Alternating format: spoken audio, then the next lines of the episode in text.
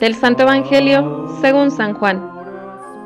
En aquel tiempo, Jesús salió de Samaria y se fue a Galilea. Jesús mismo había declarado que a ningún profeta se le honra en su propia patria.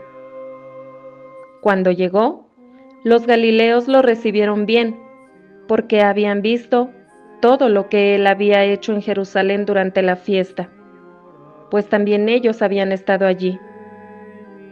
Volvió entonces a Caná de Galilea, donde había convertido el agua en vino.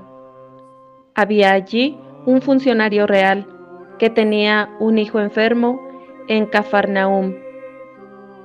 Al oír este que Jesús había venido de Judea a Galilea, fue a verlo y le rogó que fuera a curar a su hijo, que se estaba muriendo. Jesús le dijo, Si no ven ustedes signos y prodigios, no creen. Pero el funcionario del rey insistió, Señor, ven antes de que mi muchachito muera. Jesús le contestó, Vete, tu hijo ya está sano. Aquel hombre creyó en la palabra de Jesús y se puso en camino. Cuando iba llegando, sus criados le salieron al encuentro para decirle que su hijo ya estaba sano. Él les preguntó a qué hora había empezado la mejoría. Le contestaron, ayer, a la una de la tarde se le quitó la fiebre. El padre reconoció que a esa misma hora Jesús le había dicho, tu hijo ya está sano, y creyó con todos los de su casa. Este fue el segundo signo que hizo Jesús al volver de Judea a Galilea. Palabra del Señor.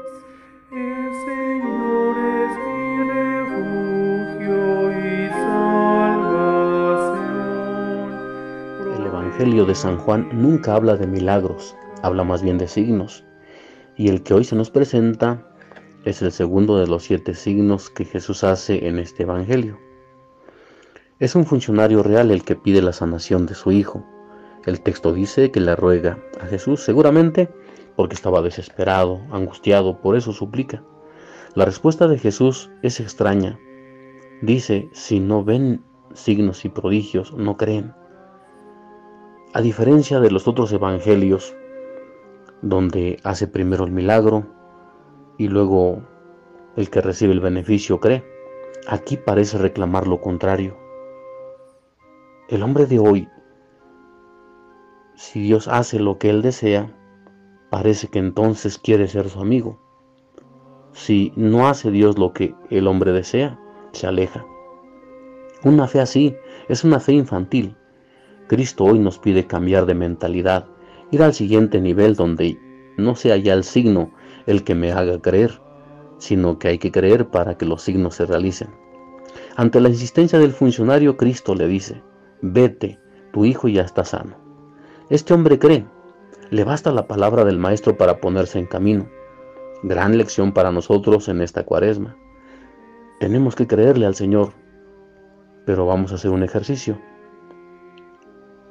La confesión nos purifica, nos libra de nuestros pecados, nos hace nuevamente amigos de Dios. Pero la pregunta es, si te confiesas? Porque ahí demostramos que creemos o no creemos en Dios, en Cristo. El Señor nos dijo, el que come mi cuerpo y bebe mi sangre tiene vida eterna. La pregunta es, ¿comulgamos? También nos dijo, vayan por todo el mundo y prediquen el Evangelio.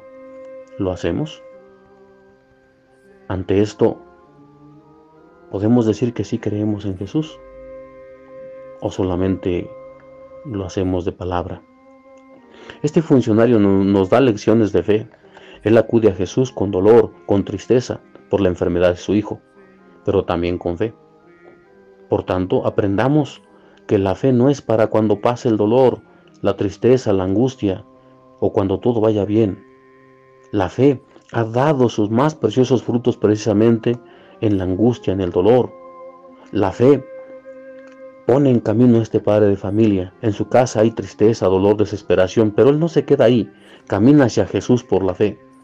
La fe entonces no es un puro sentimiento. La fe nos pone en movimiento. Estamos en estos días pasando por un momento difícil en nuestra sociedad, por la enfermedad que nos ha asolado. Hoy más que nunca debemos demostrar nuestra fe, nuestra confianza en el Señor. No esperemos signos para creer, hay que creer para ver los signos. Debemos ponernos en camino. ¿Y cómo se hace esto? Pues te aseguro que si no has dejado de orar, si diario te encomiendas a Dios, si diario pides por los tuyos, si diario pides por los médicos, las enfermeras, etc., si diario haces, haces cosas buenas, si das lo mejor de ti, eso es ya ponerse en camino. Dios te bendiga y vamos a creerle al Señor.